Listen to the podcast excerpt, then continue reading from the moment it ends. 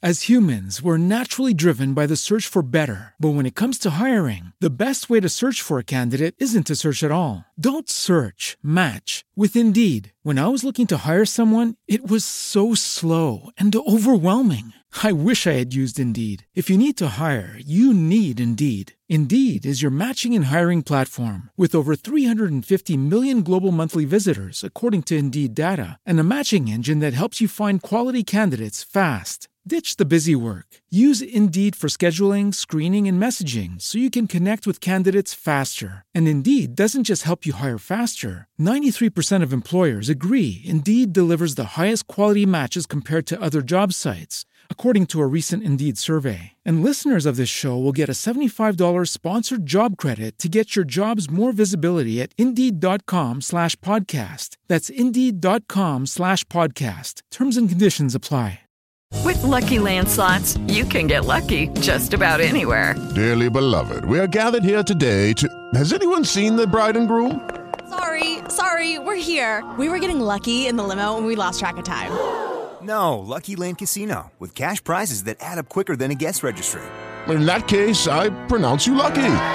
Play for free at LuckyLandSlots.com. Daily bonuses are waiting. No purchase necessary. Void where prohibited by law. 18 plus. Terms and conditions apply. See website for details.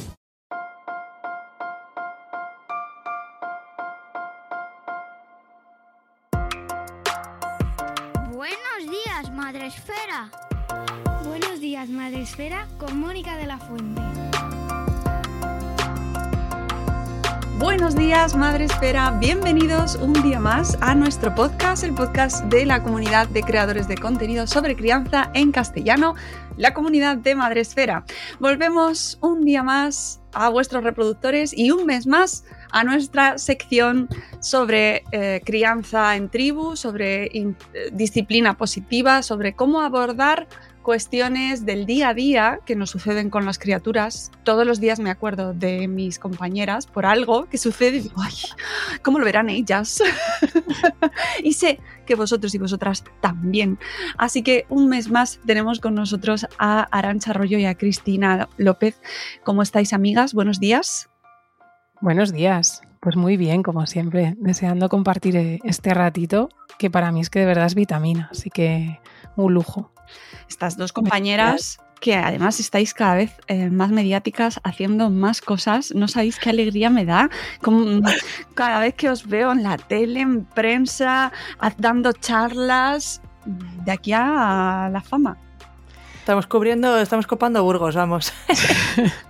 Pues nada, el 22 Sí. de abril, ya sabéis, aquí en Madrid, en Espacio Madre Esfera, Espacio Fundación Telefónica, sacaremos las entradas seguramente a principios de abril, saldrán las entradas para que nos acompañéis.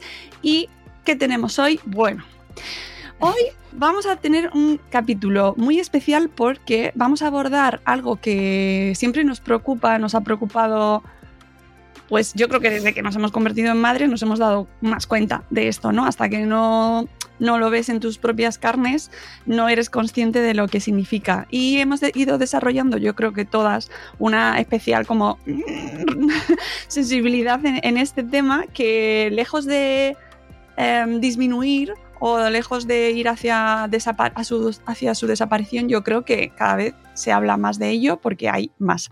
Se trata de la niñofobia y eh, quiero además empezar con este episodio una serie de programas dedicados a esta problemática.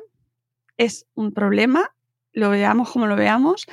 Y eh, con, vamos a iniciar, no puedo mm, elegir mejor manera de empezar esta serie que se va a llamar Los niños son personas. Por si hacía falta aclarar para alguien. que va a ser que sí. Así que, amigas, eh, Arancha, Cristina, vamos con la niñofobia.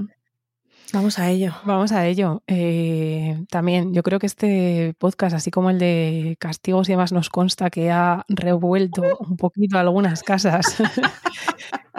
Eh, yo creo que en este también, pero bueno, ya sabéis que siempre lo hacemos de- desde el amor, de verdad, y, con esa pizca de humor, ¿no? Porque, porque hemos llegado a una palabra como niñofobia. A mí eh, realmente es la primera pregunta que nos hacíamos al, preparar el podcast Em, porque hay una necesidad de que las niñas y niños no estén en, ciertos espacios, ¿no? Porque si se ha creado es porque alguien lo necesita. O sea, hay personas que lo demandan y que pagan por ello, además, que eligen un restaurante, un hotel o, una actividad concreta donde se garantice que no hay niñas y niños. Em, a mí esto me parece muy problemático porque les estamos aislando del espacio social, les estamos convirtiendo en un colectivo eh, que nos integra dentro de la comunidad y, que es esencial que lo haga porque necesitamos que esa infancia se desarrolle de manera sana, estando integrado en todos los espacios de la comunidad, atendiendo, que esta para mí es la clave, atendiendo a sus necesidades madurativas y biológicas. Entonces, yo mm, hay veces incluso que digo, es que yo hay ratos que también me siento pro niñofóbica, ¿no? Eh, como que digo, es que yo también necesito un espacio de tranquilidad. Pero cuando me hago esa pregunta, me digo, ¿por qué? Mm, ¿Qué, estoy buscando yo en este momento que me haga pensar que no me apetece eh, que haya niñas y niños o que no me apetece que haya una despedida de soltera? O sea, cuidado. Eh, pero no, hay cosas que no las prohibimos de esa manera, ¿no? Hemos focalizado en un colectivo entero, que son niñas y niños, o sea, en infancia. Porque es verdad que igual vas a un restaurante y dices, pues solo se puede entrar de etiqueta, ¿no? Pero no es un colectivo completo, es una cuestión, un algo muy pequeñito. Entonces, eh, desde esa reflexión de, por qué la sociedad ahora mismo necesita todos esos espacios, qué ha pasado, por qué los niñas y niños no tienen, no están integrados, ¿no? Que les alienamos en huequitos. Vamos a un restaurante, al parque de bolas. Vamos a no sé dónde, en aquel espacio, ¿no? Como mini granjas, ¿no? Que me parecen a mí, que nos falta tirarles cacahuetes a ver cómo están haciendo las cosas. Y nosotros estamos en otro espacio. Entonces, em, desde mi punto de vista, lo que nos falta es pues mucho trabajo personal de, educación, que por eso estamos aquí, Arancha y yo, dando aquí la brasa todos los días en tu podcast, Mónica. Y yo que lo celebro. Además, eh, reflexionando en la preparación del podcast, han surgido muchas cosas qué enfoque dar, eh, qué soluciones, a quién dirigirnos. Y bueno, eh, hemos identificado cuatro actores de este escenario niñofóbico, pero antes nos vamos a ir a reflexionar un poco sobre la situación también un poco contraria, porque por otro lado, estamos en un momento social en el que eh, nunca la gente se había gastado tanto dinero en sus hijos, en cosas para sus hijos e hijas, ¿no?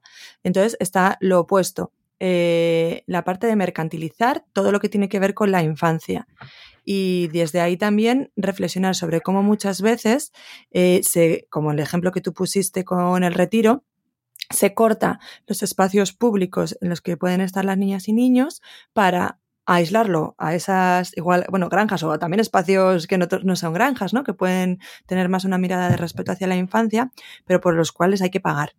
Entonces, eh, de esa manera se nos alinea ahí en ese corredor de gástate los euros en tus hijos en, estos espacios. También un poco reflexionar sobre cómo incluso las partes, los espacios públicos eh, se, se niñofóbican. si esta expresión tiene, tiene sentido. Sí, niñofóbican, sí. Y, entonces eh, será un fenómeno que, por otro lado, decíamos Chris y yo que sí que estábamos de acuerdo porque acerca acerca más eh, la sociedad a la infancia, que es el child washing, que me lo ha enseñado Chris porque no tenía ni idea de este término. El child washing, igual que el green washing, que eso sí que sabía lo que era. Y el, pink washing, también. Sí, el pink washing, exactamente, todo rosita. Eh, pues, eh, no sé, traerlo sobre la mesa y añadirlo a este escenario, ¿no? A este espacio en el que hablamos de niñofobia, como hay como polos opuestos y, y se separa eh, cada vez más las posturas, quizás. Es súper interesante eso, porque además está, se ve, por ejemplo, en no solo ya los espacios eh, eh, diferenciados para niños, sino, por ejemplo, en los menús infantiles de los restaurantes, ¿no? Que ya, mm, ¿por qué? ¿No? ¿De dónde surge esa necesidad de crear algo diferente eh, cuando no hay una necesidad real como tal, porque los niños y las niñas pueden comer en general lo mismo que sus padres. Hmm. Hmm. Además también, eh, ¿y qué es lo que estamos ofreciendo? Porque yo entiendo que puedas dar la opción de, o sea, para mí una adaptación em, ajustada sería la cantidad, ¿no? Claro, el no caso tamaño. de mis hijos, porque Claro. mis hijos comen como un adulto, pero sí que sé que hay mm, peques que comen Sí. mucho menos. Entonces, una adaptación en cuanto al precio de cómo eh, poder eh, ajustar eso a una comida. Pero que eso me eh, pasaría a mí también, por ejemplo, que yo como Sí. pocas cantidades, por ejemplo, los buffets libres no son para mí. Entonces te- yo, yo tendría que co- acogerme al menú infantil, pero no soy, no soy niño y yo, por ejemplo, no puedo coger un menú infantil, Claro, Sí. Que no que tiene ningún sentido. que te excluye a ti, Claro, ¿no? Como persona adulta con estómago pequeño. Claro, que, que- que puede tener una base de, de sentido, pero no está aplicado desde una forma racional o, o- o- o entendible, ¿no? Que, que nos ayudase realmente. Es que no se aplica desde la necesidad de que alguien necesite comer menos o necesite que sea vegetariano Claro. o necesite un espacio más ancho para pasar con una silla. Eh, entonces, eh, yo le decía a Arancha, igual que adaptamos un espacio para que entre alguien con una silla de ruedas poniendo una rampa, quizás necesitemos adaptar para otras necesidades biológicas. Eh, pues que haya una trona, pues me parece fascinante porque al final esa- ese peque necesita pues estar más elevado o que llegue de otra manera a la mesa, genial. Adaptamos a una necesidad, independientemente del colectivo al que pertenezca. Quiero decir, eh, nunca diríamos, no, es que esta rampa es solo para sillas de ruedas de personas eh, con alguna discapacidad, que sean mujeres entre 30 y 45 años. No lo haríamos. Si es rampa de acceso, es rampa de acceso para todo, para todo ese colectivo que se sienta vinculado a esa característica. Entonces yo creo que el enfoque va desde ahí. Eh, creo que tenemos que hacer una reflexión a nivel personal y también de sociedad, incluso en esos propios espacios que no creo que oigan nunca nuestro podcast, pero si acaso alguien se lo manda, por favor, restaurantes que decir eh, niñas y niños no, o eh, el centro deportivo al que yo pertenezco, si le apetece oírle que no deja entrar al ESPA a las niñas y niños, pero estamos en ello. Muy bien. Luego estamos en ello. que le llegue el podcast. Eso es. Eh, ¿Por qué no? Yo me pregunto, ¿por qué has decidido que todas las niñas y niños no pueden entrar? Entonces, yo les hacía la reflexión y además se la he mandado de eh, qué es lo que tú quieres cubrir ahí. Pues mira, necesito que la gente esté de manera tranquila porque es un ESPA. Entiendo que es que ese espacio tiene ese condicionamiento, porque si no estaríamos hablando de un parque acuático, perfecto. ¿Qué condiciones necesito? Pues que haya tranquilidad, que no haya voces, que nadie salte a la piscina. Y estoy hablando en general, pero sin querer focalizamos en que eso lo van a hacer las niñas y niños. Cuando igual a mí hay cuatro o cinco personas de adultos dando voces que también me molestan en mi espacio de calma. Entonces, eh, yo es de regular la, la norma que permita que todo el mundo esté bien en ese entorno desde lo que es un ESPA en este caso. Pues a mí me ocurre igual con los restaurantes. Si es un restaurante que necesitas que tenga una música calmada, que la gente eh, pues va a hacer una degustación de muchos platos, que va a durar mucho la mesa, la sobremesa y demás, eh, sabiendo que eso es el espacio al que tú vas, eso es lo que tú te estás comprando, evalúa también internamente si tus niñas y niños eh, van a disfrutar de ese momento. Mm, A Claro. mí si me llevas a una marisquería que no me gusta el marisco, pues igual me aburro y, y me pongo a, pues no sé, no me voy a poner a saltar por encima de las mesas, pero me aburro, igual molesto al de al lado, no sé qué, eh, pues no iré, ya está. Pero desde ahí, desde esa necesidad y ese ofrecimiento del espacio, no desde el colectivo. Porque yo igual quiero ir a la marisquería para estar con la gente y decido estar mirándoles cómo comen. Pues esto es mi decisión. Entonces, creo que nos falta hacer ese pensamiento desde la necesidad del espacio y no desde el colectivo al que me dirijo. Eh, y desde ahí reflexionar, ¿no? Y ahí hay varias reflexiones, ¿no? Que hablamos, tanto desde el punto de vista de gerentes de espacios como desde el punto de vista de las familias, que a veces nos empeñamos en ir a un sitio que no corresponde a nuestras niñas y niños y lo tenemos que aceptar como tal. Y no pasa nada. No es porque los niños ahí estén excluidos, sino porque no es su espacio en este momento. Y pongamos que dices, pues es que voy a ir al Festival Erótico de Barcelona. Pues es que si tu niño o tu niño no tiene ese estado madurativo, no le vas a llevar a que no. Pues no, está, no hace falta que nadie ponga prohibida a las niñas niños. Mm, Es que es un espacio que no le corresponde por un nivel madurativo. Pero igual es un adolescente y en un momento dado decides que sí, porque necesita exponerse a ello. Oye, pues maravilla. Tú decides, ¿no? ¿Sabes lo que hay? Estoy poniéndome un caso súper extremo, ¿eh? Pero eh, decides lo que hay y desde ahí tomas la decisión y la acompañas. A mí me gustaría pensar en un enfoque dentro de esas, esas familias, ¿no? O sea, familias, perdón, no. Esos gerentes, esas empresas. Eh, pues esas empresas, ¿no? Que, em, que tienen, eh, ofrecen un servicio determinado que igual, como dice Chris, no es un espacio para niñas y niños. Y ahí también ver que, que no todas las niñas y niños son iguales, que hay peques que igual sí o igual no, y que al final hay como un conflicto en cómo gestionar a esas familias que no evalúan cuáles son las necesidades de las niñas y niños y qué puede pasar en esos espacios. ¿Vale? Entonces, eh, voy a irme un poquito hacia atrás, que hemos identificado los cuatro actores, ¿vale? Para ver de quién estamos hablando en cada momento.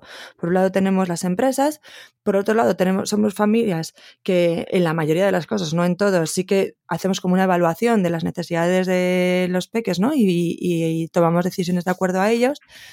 Otras familias que esto no, y que por lo tanto priman sus necesidades a las de los niños, pero no acompañando y entonces se dan esos escenarios que no son respetuosos para el ambiente, ¿sí? Y por otro lado, eh, la consecuencia de eso, que son eh, adultos niñofóbicos que reclaman esos espacios, ¿no?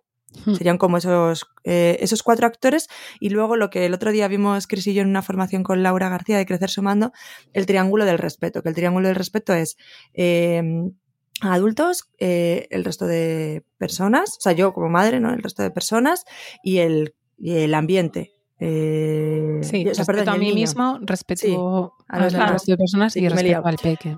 Mm. Y entonces ahí, en ese sentido, eh, ver cómo podemos eh, mantener siempre ese triángulo, ese triángulo de respeto. Entonces, en un espacio en el que igual yo estoy a gusto porque estoy de sobremesa con mis colegas, mm, hago así, ¿no? Y no veo nada y no veo, y, las necesidades de mis peques están satisfechas porque están corriendo, están gritando, pero el contexto no es eh, el adecuado, ¿no? Entonces, ver ahí eh, desde ese lugar, e igual se pueden hacer recomendaciones. Sí que es cierto para esas familias que igual no tienen en cuenta las necesidades, pero desde la pregunta de cuánto tiempo crees que puede aguantar tu peque en un espacio sentado, eh, incluso haciendo como un manifiesto de las necesidades de las niñas y niños, poniendo en, valor lo que necesitan en, los espacios que igual no se ajusta a lo que ofrece ese servicio, pero ahí estamos estableciendo ese equilibrio de no es que yo no te deje entrar, sino que yo estoy pensando en tu criatura y tu criatura necesita otras cosas o por lo menos en un momento dado, ¿no? Al cabo de cierto tiempo. Y entonces ahí le puedes dar la vuelta y mantener ese equilibrio en ese, eh, de ese triángulo. Hmm. Sí, yo creo que ahí entra, o sea, por el lado de empresas, incluso creo que tienen una oportunidad, aquellas que, que, tengan un cierto compromiso con la, con la responsabilidad social, ¿no? De, educar en tribu realmente, Em, para acompañarlo. Yo en, algún caso se lo planteaba en otro sitio y les decía, estaría genial que aquí pusierais algo como si notas que tu peque está incómodo, quizás le puedas acompañar a la zona de jardines, es decir, desde esa ayuda, no desde esa restricción de que no corra y si corre te echo, ¿no? Eh, no, si ves que está corriendo y tiene esa necesidad de correr, igual le puedes acompañar a la parte fuera o te puedo facilitar unas pinturas em, pues para que dibuje, ¿no? Eh, que hay veces que lo hacen de ser y es como que las sueltan ahí encima de la mesa y yo siempre pienso, pero si no sabes si al mío le gusta dibujar o no y le acabas de soltar aquí cinco pinturitas. Eh, bueno, que es de agradecer, ¿eh? eh pero mm, pongamos el foco en que todo el mundo esté integrado. Y luego en, esa reflexión a mí me, nace volviendo atrás eh, que yo creo que estamos sobresaturados y en esa sobresaturación que tenemos, como buscamos un espacio de mucho autocuidado para nosotras y nosotros, queremos que sea perfecto y que nada lo interrumpa. Entonces terminamos escogiendo en, ocasiones eh, esos espacios donde dices, bueno, si me aseguro que no hay niños, me aseguro que el menú es perfecto y me aseguro que no sé qué, es que esto tiene que ir bien. O sea, eh, estoy como poniéndolo todo ahí, con esa sobreexpectativa. Y yo creo que esto nos tiene que hacer una reflexión de qué está pasando para que yo al final tome esa decisión tan hipotecada a un espacio concreto. Eh, algo está ocurriendo en mi día a día donde no estoy encontrando todos esos momentos que yo necesito, ¿no? Yo creo que esto también para mí es una reflexión eh, de lo que está pasando a nivel social. Y luego le decía a Arancha que algo que me había parecido muy curioso es que yo conozco varias eh, familias, papás, mamás, con peques, que van a hoteles en su tiempo de vacaciones que se quedan los con los niños con los abuelos, donde no haya niñas y niños. Eh, y no son familias, eh, vamos a decir, que, o sea, que es que adoran a sus peques y les encanta estar con ellos y luego se van una semana a un camping y todo lo que quieras. Pero me decían, no, es que yo en ese momento necesito alejarme completamente de todo lo que tiene que ver con la crianza porque me sobresatura. Entonces, ¿qué, ¿qué, nos está pasando? Quizás no tengamos eh, otros espacios para relajar y necesitemos decir, no, no, por favor, o sea, no necesito, eh, no sé, es como si estuvieras súper saturado de tu trabajo y dices, no quiero ver la palabra email en toda una semana, por favor, que lo prohíban en todos los carteles. O sea, eh, estamos llegando a esos extremos, incluso son personas que, que tienen niñas niños, que siempre pensamos que va a ser alguien pues seguro que no tiene niños y no lo entiende, ¿no? Y ponemos ahí el foco. Pero no, no, es que esos espacios también los están demandando eh, familias con peques. Entonces, ¿qué nos está ocurriendo? Yo creo que hay que hacer, hay muchísimas reflexiones y por eso a mí me encanta cuando tú has dicho, saquemos algo, em, una serie de cosas, porque hay, creo que hay mucho que desgranar más allá de, de, criticar el, no, no me parece bien que sean los espacios y vamos a quitarlo. No, no, cuidado. ¿Qué está pasando para que se demanden? ¿Desde dónde lo estamos haciendo?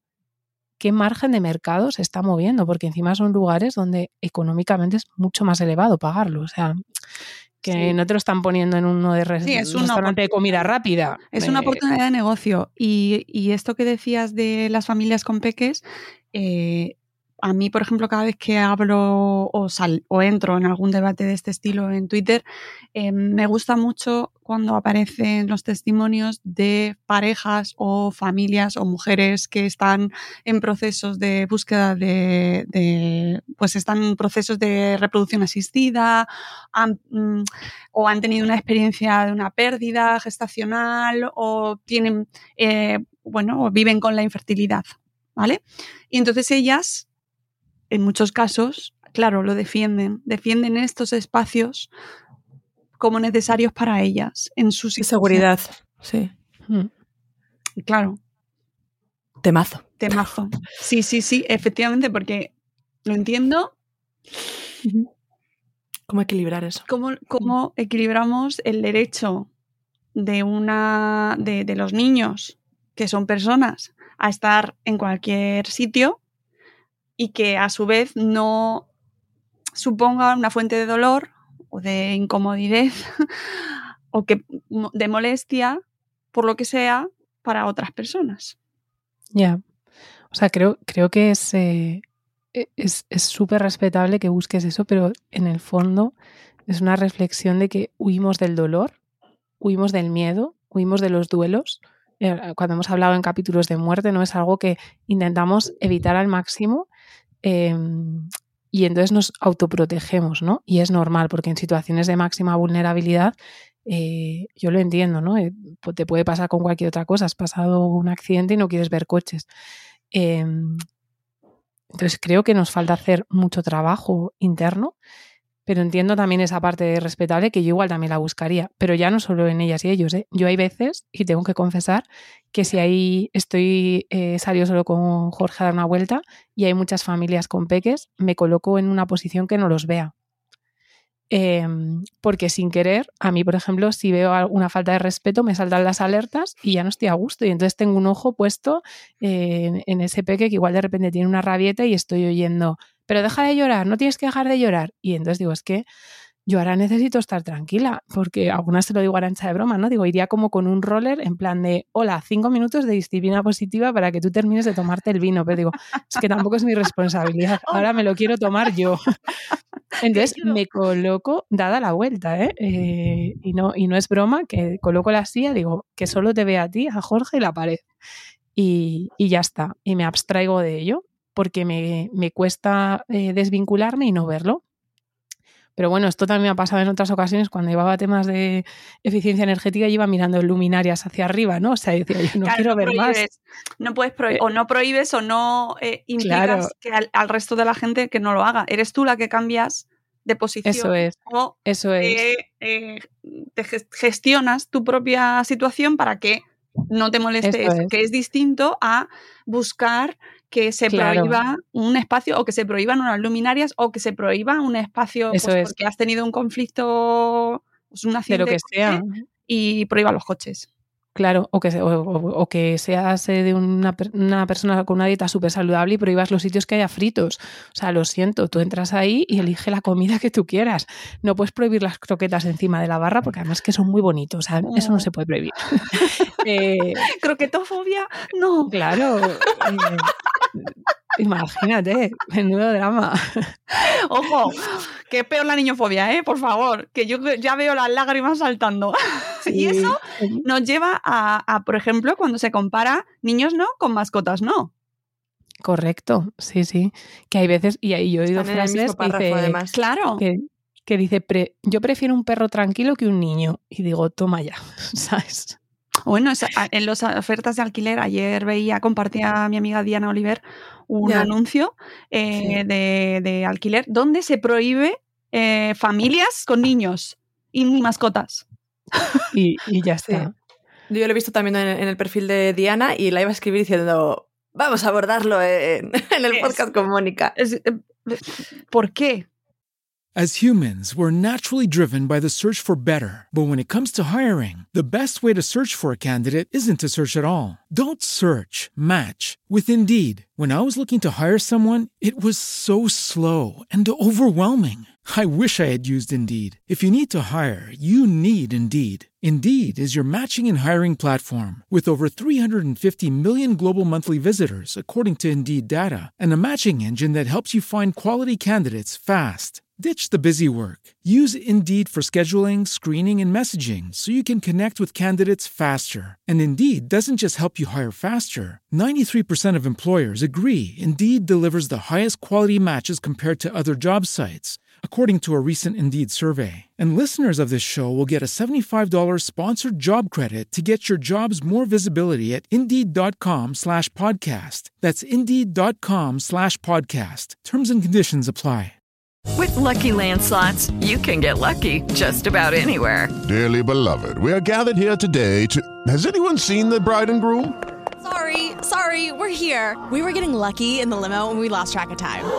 No, Lucky Land Casino, with cash prizes that add up quicker than a guest registry. In that case, I pronounce you lucky. Play for free at LuckyLandSlots.com. Daily bonuses are waiting. No purchase necessary. Void where prohibited by law. 18 plus. Terms and conditions apply. See website for details. ¿A quién, va, que a quién va a porque- molestar? Es decir, en un restaurante aún te pueden argumentar, bueno, es que molestan al resto de, de comensales.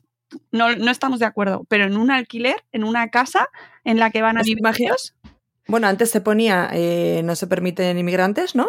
Antes en los, hemos llegado claro, a ver y eso anuncios, no se puede ya. pero esto sí. ¿Y qué diferencia hay?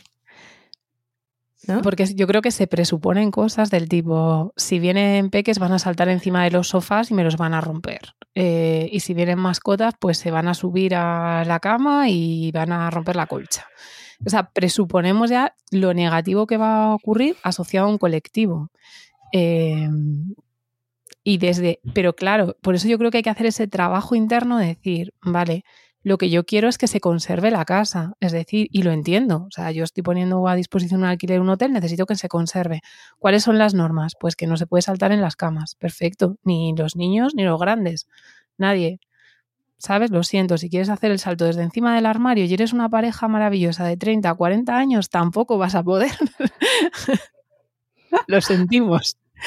Eh, coloca, la, coloca la norma y el límite y luego eh, establece una manera de, cómo se va a verificar, ¿vale? De hecho, pues muchas veces te cobran una fianza, o sea, es decir, si no dejas los cacharros como estaban, pues los 100 o 150 euros que has puesto se retiran, ¿vale? Pues yo dejo acceder y si luego se ha estropeado el sofá o se ha estropeado lo que sea, tendrás que abonarlo, porque tú ya sabías eh, cuáles eran las normas de respeto que tenemos aquí. Entonces yo creo que nos falta mucho ese trabajo eh, con niñas y niños de no acompañamiento. Es como los soltamos en un sitio que sí que nos han dicho que pueden venir, no todo el mundo, ¿eh? Y entonces ya da igual lo que hagan. Pero a mí me pasa incluso en espacios de parques de bolas, ¿eh? que les veo y digo, pero bueno, que tú estés aquí tampoco significa que puedas tirar las bolas por fuera porque ya vendrá alguien a recogerlas. Yo esto también lo he oído. No pasa nada, ya vendrá alguien a recogerlas. No, aquí hay un material que son bolas y hay que cuidarlas. Entonces, ¿cuál es la norma? Que estén dentro de una cesta, que cuando nos vayamos se queden recogidas, que no podemos, yo qué sé, llenar, meterlas en el agua. cuáles son las normas y desde ahí las respetamos, porque si no también es verdad que ocurre ese como de, bueno, eso aquello es como la guerra. ¿Por qué? Porque si no tenemos un adulto que esté corregulando lo que ocurre, pues eso se va porque esas niñas y niños todavía no tienen esa corteza prefrontal integrada como para decir, no, no, vamos a respetar todo el ambiente porque seguro que las bolas las va a tener que recoger alguien y tal. Esto no va a pasar. Entonces, a veces por eso yo creo que les metemos ahí como en espacios de, bueno, aquí no pasa nada, o sea, mm, como si lo destrozan todo. No, no, es que ese espacio también hay que conservarlo y también tenemos que tener a alguien que conserve ese espacio y cualquier otro, la mesa del restaurante, el mantel que haya. Em, o sea, no sé, creo que para mí parte más de ese respeto a, a, lo que yo voy a hacer, a lo que hace mi peque y a lo que le pasa al entorno, que a la prohibición absoluta, porque al final vamos a prohibir todo, ¿no? Claro. Pues que no entre nadie que no sé qué, que no entre el otro que tal, porque a mí me molesta. Entonces, como a mí me molestan las señoras que están hablando de Sálvame de Luz, que las, que las prohíban. Entonces, aquí no entran señoras que hablan de Sálvame de Luz. Aquí tampoco que entren los niños de 5 a 8 años porque son me molestan. Aquí los adolescentes. Los adolescentes son otros apestados de, sí. de los pobres. Uh -huh o sea, también fuera, ¿no? Entonces, pues al final es que yo creo que vamos a tener como los bares etiquetados, ¿no? Aquí entran rubias de 30 a 35 años, aquí los morenos de 40 a 45, no tiene mucho sentido. Entonces, yo creo que hay que trabajar mucho el respeto social. Eso es, ese respeto social eh, es una oportunidad para que dentro de ese child watching que está tan de moda, no vayamos a ponerlo todo de colorines y aparcarlos, sino que haya una labor de pedagogía, ¿no? Por parte de los lugares, de para qué yo estoy pidiendo esto y de qué manera eh, te pido que lo hagas. Repito, es que es un poco lo de antes, desde la reflexión, desde poner lo que sí que podemos hacer y cuál es la consecuencia de eh, que lo hagas de otra forma, o sea, irte más allá, que hay muchas formas de que tú además, si eso lo pones bonito, de un valor añadido al lugar. ¿No? Y las familias cuando vengan digan, ala, que no que no se encuentren el, el típico cartel de normas, prohibido, prohibido, prohibido, prohibido y eh, cualquier mm, incumplimiento de esto llevará a la expulsión del lugar, que es lo que nos encontramos, o cero sí. o eso, ¿no? Sí. Eh, en estos espacios más dedicados para, para infancia. Entonces, ahí creo que hay mucho trabajo para hacer y que, repito, es que puede ser un puntazo puede ser un, un, puntazo para encontrar ese equilibrio y que también esas, esas personas que son niñofóbicas, que van a los espacios y dicen, quiero estar estas narices de que me estén gritando, digan, mira, se puede hacer las cosas de otra manera. Mm. Oh, qué, qué, bonito ha sido este momento donde hemos visto que todos estamos equilibrados desde el respeto, entendiendo eso, la necesidad que haya de cada, de cada persona en cada circunstancia, ¿no? Porque volvías un poco a lo que decías del menú infantil. Yo creo que es como una manera de, otra vez de eh, encajarlos ahí, ¿no? Tú tienes una carta general y si alguien es vegetariano va eligiendo platos y después yo este sí y este no. Pero no le dicen, no, el menú, bueno, en algunos casos sí, ¿no? Porque es concreto y después se me nuta, pero no le dicen, no, no, no te puedes salir de aquí. O sea, entonces lo que dices es adaptemos cosas. Eh, ¿Tu peque que le apetece tal? ¿Podemos ponerle una media ración infantil? Pues sí, pues maravilloso eh, ya está. Pero a quien coma menos, a mi peque o lo que decías, o a ti, o un día que tengo menos hambre. ¿Existe la media ración? Sí o no. Y si no existe, me lo dejas claro y me dices, mira, no existe. Pues yo ya he decidido si como madre quiero pagar una ración completa, aunque sepa que no se la va a comer. Eh, y luego al margen, por favor, esos menús infantiles, todos con la croqueta, que nos encantan las croquetas, ya sabemos que no somos croquetofóbicas, pero, eh, pero bueno, de por las buenas. Favor, pero por favor, les podemos quitar los ma macarrones, croqueta, eh, patata frita, eh, completa. O sea, de hecho, en mi caso concreto, a, a mi peques no le suele gustar. Y entonces siempre tenemos que ir como buscando otras opciones y en algún sitio que, que sí que es verdad que dicen, pues te pongo media ración o compartimos nosotros plato con, con él. Pero que al final a mí eso es algo que me molesta. Y me molesta porque ese espacio también es para mí de necesidad y cuidado y para darle un espacio a él me lo quito yo. Entonces al final sí que volvemos a eso de, jolín, a ver si es algún día y puedo pedir lo que yo quiera. Pero es que si me hubieras dado la oportunidad, igual eh, entonces juguemos a esos juegos, ¿no? Pues me pongo en ese lado, decir, pues yo quiero salir un día a cenar y cenar lo que yo quiera. Entonces, como quiero, no quiero compartir con nadie, eh, me voy a ese extremo de pues un sitio donde el menú solo sea para adultos, que no aparezca nada y tal. Y yo creo que la gente se va ahí, eh, en esa necesidad, ¿no? De, y también por eso, porque generamos una expectativa de salimos el sábado a comer y yo ahí va todo mi foco, entonces eh, lo que decía Arancha, ¿no? Pierdo al niño de vista y ya me lo devolverán si es que se ha subido arriba del tejado, pero si no, pues con que vuelva entero, suficiente. Y ya le dirá a alguien de alguna mesa que no corra. Sí, total, mm, hasta ahí.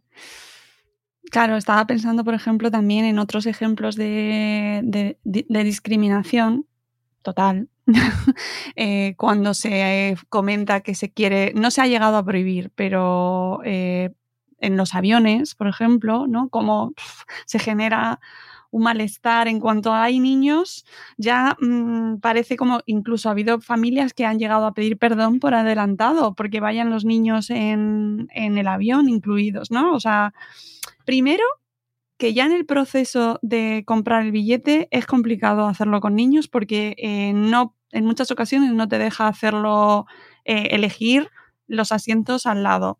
Y, y, te supone un esfuerzo mm, o como una dificultad que no debería tener, que no tiene sentido. Y luego ya en el proceso en sí, en el viaje, lo que supone que a nadie le resulta agradable que tu hijo esté llorando, pero a, tu, a ti la primera. Y no es una cuestión que se pueda evitar. Los niños no tienen el botón de encendido y apagado. Y es que parece como que molestan y eso implica que directamente, no, bueno, es que los niños molestan, que paguen más o que se vayan en otro avión. Sí. Y entender que es que todas las personas hemos sido niñas, niños y hemos llorado. Entonces, un poco, o sea, un poco de empatía, más allá, claro que molesta, pero dentro de esa molestia eh, parte de la necesidad de respetar el momento evolutivo en el que está cada uno, ¿no? Entonces, eh, conectar con esa, o sea, molesta en el sentido que te puede generar esa incomodidad el escuchar un grito. Es que es normal, es un niño y tú fuiste niño. Yo creo que si lo entiendes, eh, entre comillas, el molesta, te molesta menos. Es decir, si no pensáramos que, las niñas y niños tienen un botón, que mucha gente dice, pues que, pues, pues que haga algo su madre y que deje de llorar a este niño en el avión. Si tú entendieras que ese peque, dependiendo de la edad que tenga, igual cuando el avión despega, le va a molestar en sus oídos y eso va a hacer que llore y, que, va a estar en un espacio que no conoce y que igual se siente nervioso, eh, y tú te pones en esa interpretación de decir, ostras, es que yo también en un sitio donde me pongo súper nerviosa, igual me entran ganas de llorar. Ostras, es que igual yo si estoy incómoda porque tengo un dolor de oídos, mm, porque estoy malita, igual también, em, también te pones, si te pones en ese papel, haces ese acto empático y dices, ah, bueno, pues está llorando por esto, pues a mí también me pasaría, pues yo creo que sin, que sin querer te relajas, ¿no? incluso si fuéramos tribu, podrías echar una mano es decir, que podrías decir, oye, necesitas, mira, tú coja el peque y ya te subo yo arriba la maleta, porque yo he visto a veces a mamás las pobres que llegan ahí con la maleta, sobre todo si van solas, ¿no? A mí me ha pasado en vuelos. Van solas, ellas, el peque, no sé qué, la circunstancia, siéntate, el asiento, no quepo, colócate el cinturón. Ostras, igual si echas una mano, esa mamá o ese papá se siente en ese momento menos inquieto, mira, te sujeto yo la maleta y te la pongo arriba, eh, le dejas un juguete al peque y desde ese acto empático, pues probablemente no es que vaya a dejar de llorar, pero seguro que lo interpretas de otra manera y, te parece incluso un vuelo pues mucho más agradable. O sea, que es que es parte, es que para mí la frase de son personas, pues es que es así, son personas. Pero me pasaría igual si hay una persona que de repente se marea y vomita al lado mío. No diría, las personas que se marean en aviones, por favor, que vayan en otro avión. Mm, claro, pues al revés. Tela. Claro. Pues, pues, igual le dirías, oye, necesitas que avise a la zafata que veo que te estás poniendo mal.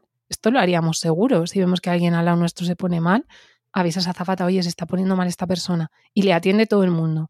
Pero si ves a un peque que quiere salir al pasillo y tal, ya hay cara como de, este niño no le ha enseñado que tiene que estar seis horas y media sentado en un asiento de aquí a Brasil a otra hora eh, con una comida que no es la suya, con una circunstancia que no es la suya. Yo creo que desde ese acto empático para mí es empatía y entender lo que le está pasando. Y cuando lo entiendes, pues es que lo aceptas, pues es que le está pasando, le está pasando, ¿qué otra cosa puede hacer, no? Más que llorar y quejarse. Claro, el problema es lo que se espera, las expectativas y de dónde venimos. ¿Qué es lo que pasaba antes y por qué cada vez hay más niñofobia? Porque antes lo que hacías era utilizar la violencia para controlar. Entonces, eh, las niñas y niños igual eh, mostraban menos sus necesidades o sus emociones cuando sus necesidades no estaban cubiertas porque había una inhibición, había miedo.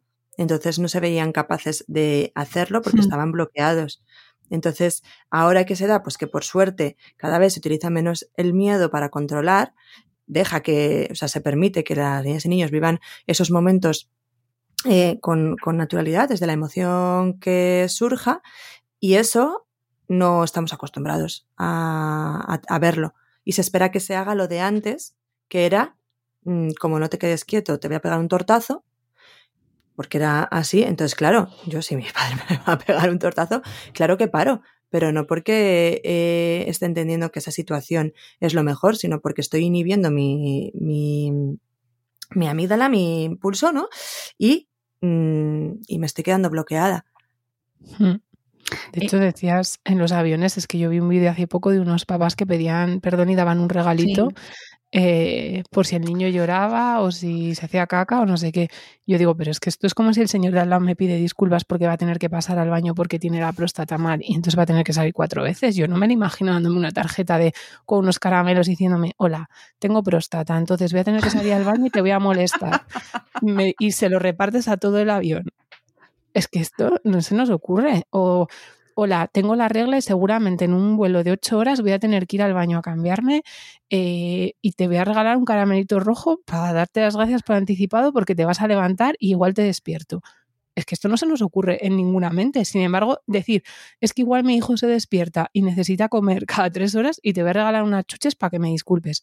Sí, Mm, es- Entonces yo pienso que hagamos esa reflexión, o sea, todos tenemos necesidades, pero las adultas están permitidas, ¿no? Porque eso, que te pase el de al lado cinco veces porque necesita ir al baño. Oye, tú no dices nada, nada, no se preocupe, no se moleste. Te levantas ahí otra vez, no sé qué, aunque sea un rollo. Y no dices, por favor, que no me pongan al molestón al lado. No. Y con las niñas y niños sí. Y yo creo que tenemos ahí muchísimos miedos y también creo que como adultos nos creemos expuestos a que digan, fíjate esta madre, que se ha quedado a la mitad del plato de comida porque supe que necesitaba moverse y se ha salido a la calle. Fíjate, qué mal. La de la disciplina positiva. los, ya tiene- está. los tienen vendidos. que- ya está. Que- Que no consigue ni comerse el plato entero. Antes se ha quedado niños frío. Eran, Se se, queda- portaban mejor. Sí, sí, claro. Sí. O sea, yo lo digo mucho en los talleres, que, que claro que sí, pero bueno, todos queremos, todos tenemos que ver qué precio pagamos. Si lo queremos hacer a través del miedo, pero luego de repente de la adolescencia queremos que no obedezcan a sus figuras de referencia, que son sus iguales, y que se planteen un espíritu crítico y que valoren eh, si lo que les está diciendo es por su bien o no, pero ese entrenamiento, ¿no? No lo queremos saltar Mm.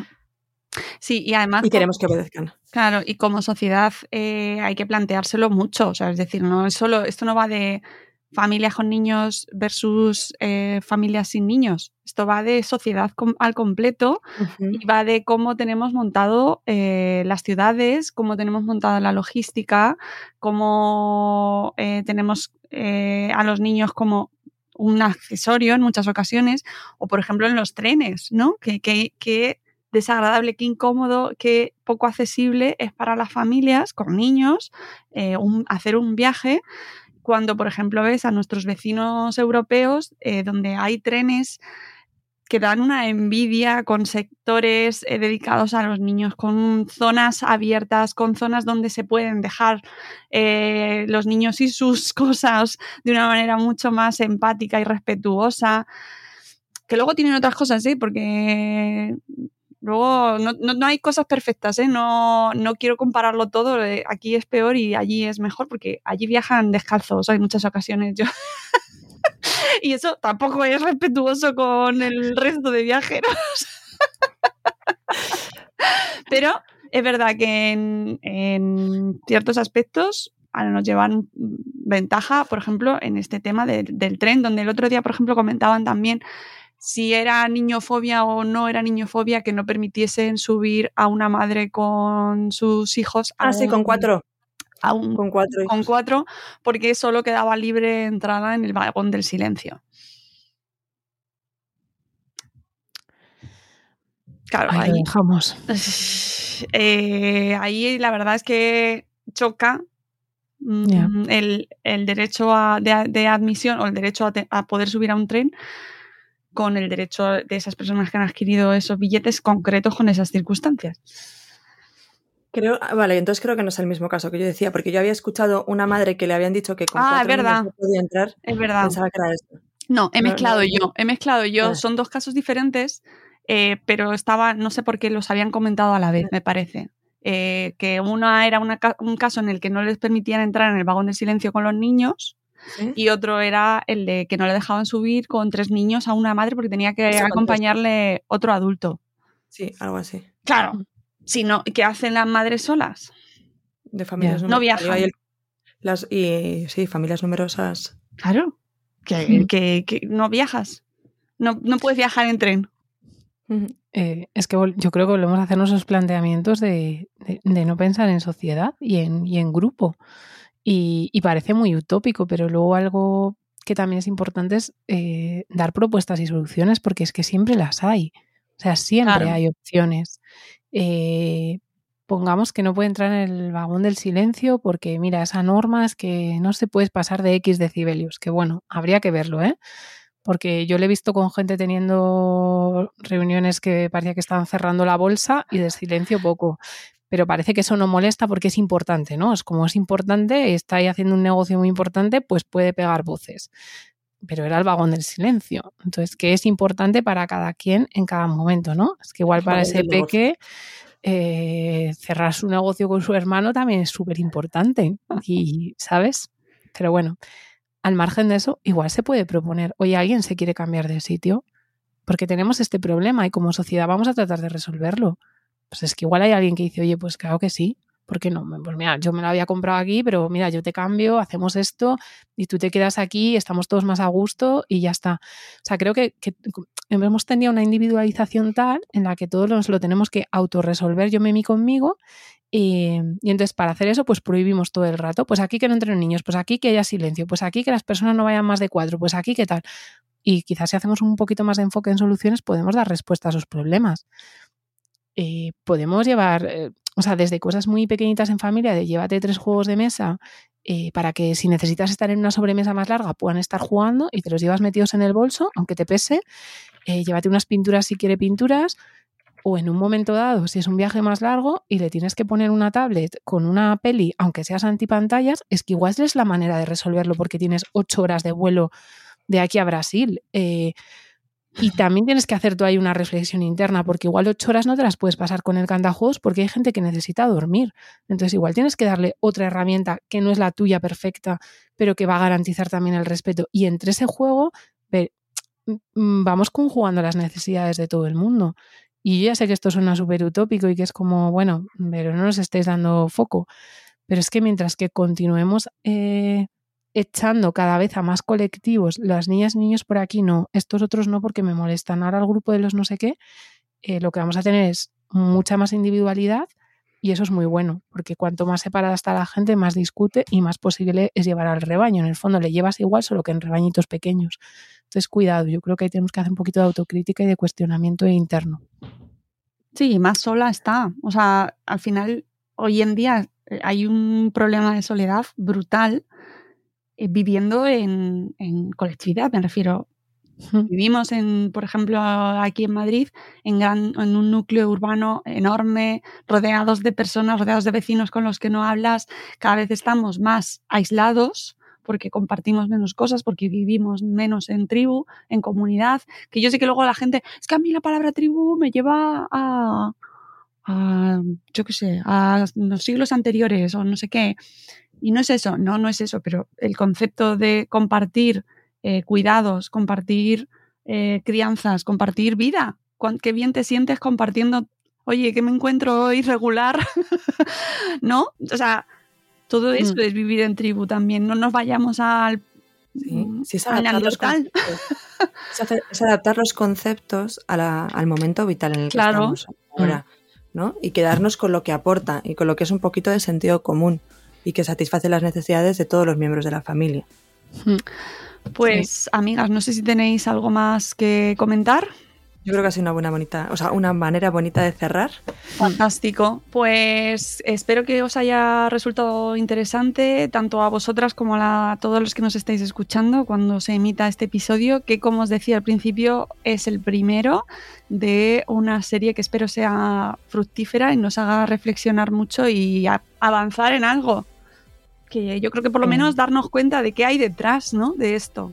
Porque eh, se prohíbe o se eh, reivindica el eh, free child, el child free, child free, Mm. que es que es como un concepto loquísimo, ¿no? Eh, para un bungalow aislado en una montaña, ¿qué sentido tiene que solo pueda ir gente que no tiene niños en un sitio?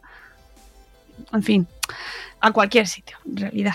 Pero bueno, Sí. eh, seguiremos eh, desarrollando esta serie en próximos episodios y por supuesto nosotras ya, este es el programa de marzo, Ah, amigas. Nos vemos. En directo. Siguiente nos atuchamos. Me ha subido una cosa por el estómago, que el próximo episodio de Somos Tribu va a ser en directo el 22 de abril, sábado, en Espacio Fundación Telefónica. Y vamos a hablar sobre tecnología, vamos a hablar sobre familia, vamos a hablar sobre cómo abordarlo de una manera también respetuosa, por supuesto, porque tengo a Cristina y Arancha conmigo, así que eh, ese va a ser el enfoque y queremos que vengáis. Porque. Arancha y Cristina Sí, vienen desde vernos. Burgos. Estamos deseando estar allí. Sí. Así que, de nuevo, insisto, cuando salgan las entradas las compartiremos, pero el próximo programa lo terminaremos con un súper aplauso en vivo. Qué emoción. Nos vamos, volveremos el próximo mes, como os decía, y nosotros de aquí en Buenos Días Madresfera volveremos con un nuevo episodio muy pronto. Adiós Cristina, adiós Arancha, un besito. Adiós, Mónica. Adiós, gracias. Adiós.